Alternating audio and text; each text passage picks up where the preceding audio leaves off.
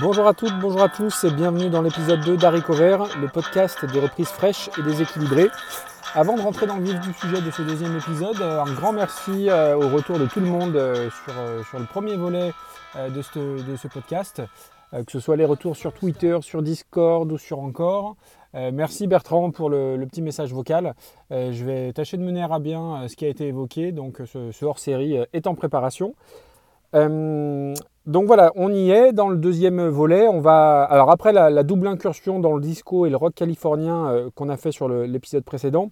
Aujourd'hui, changement de cap et direction l'Angleterre et la ville de Basildon où je vais vous parler aujourd'hui de Dépêche Mode.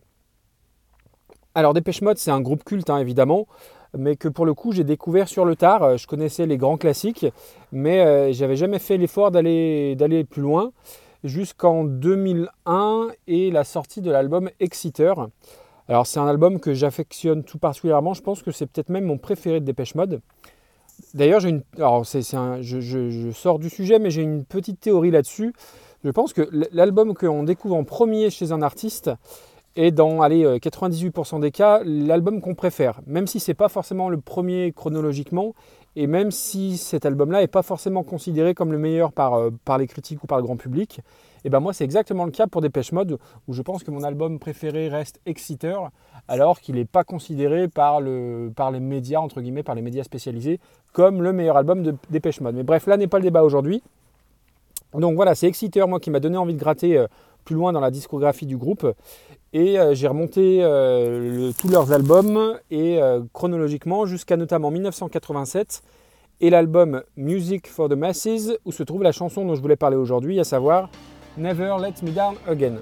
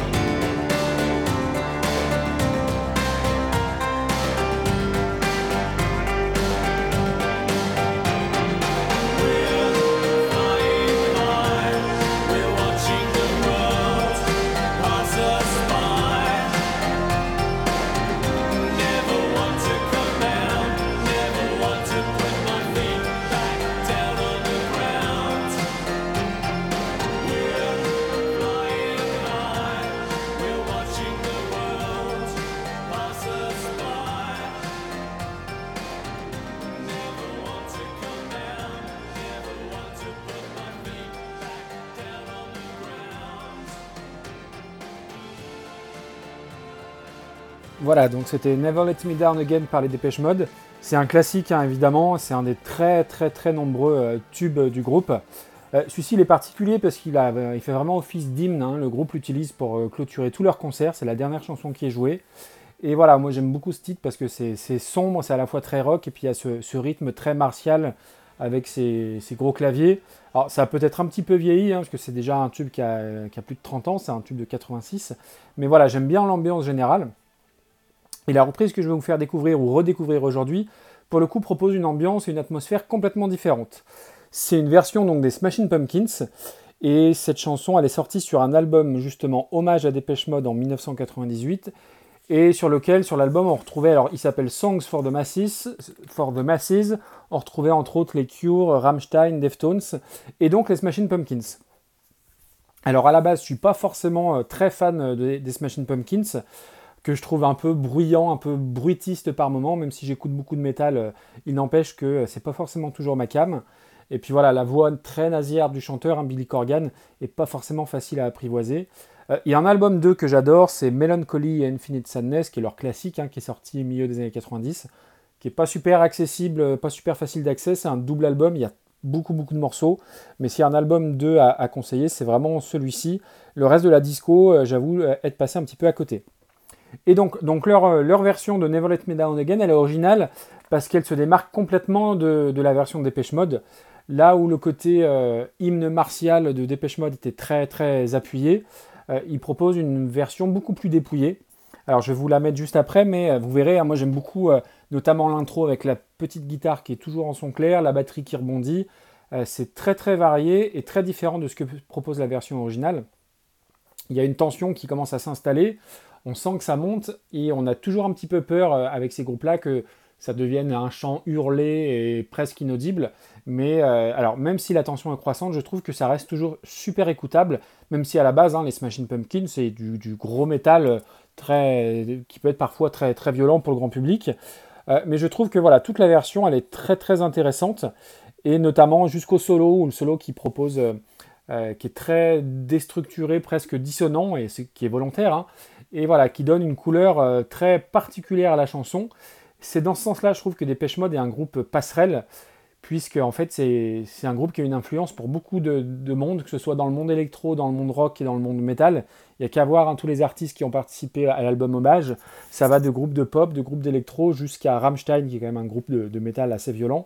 Et euh, voilà, euh, il y a un côté universel à Dépêche Mode c'est des gens qui ont traversé les décennies et euh, c'est une passerelle aussi entre les différents groupes de musique. Et c'est beaucoup pour ça que moi j'aime particulièrement Dépêche Mode. Et même si voilà, je ne suis pas forcément fan donc des, des Smashing Pumpkins, je trouve que cette version-là, elle est super intéressante. Euh, dites-moi dans le retour ce que vous en pensez. Euh, donc on monte un petit peu la, euh, on monte le son par rapport au, premier épisode avec Cake et à Will Survive. On, monte d'un cran dans le côté alors violence, même si ça reste tout à fait écoutable. Mais voilà, je suis curieux de savoir ce que vous en pensez, notamment pour ceux qui la connaissaient peut-être pas. Donc je vous laisse écouter ça. D'ici là, je vous donne rendez-vous pour le prochain numéro. donc prochain numéro d'Harry Cover où on assistera à un espèce de match musical entre le Canada et les Pays-Bas. Je vous souhaite une bonne écoute et je vous dis à très vite. Ciao ciao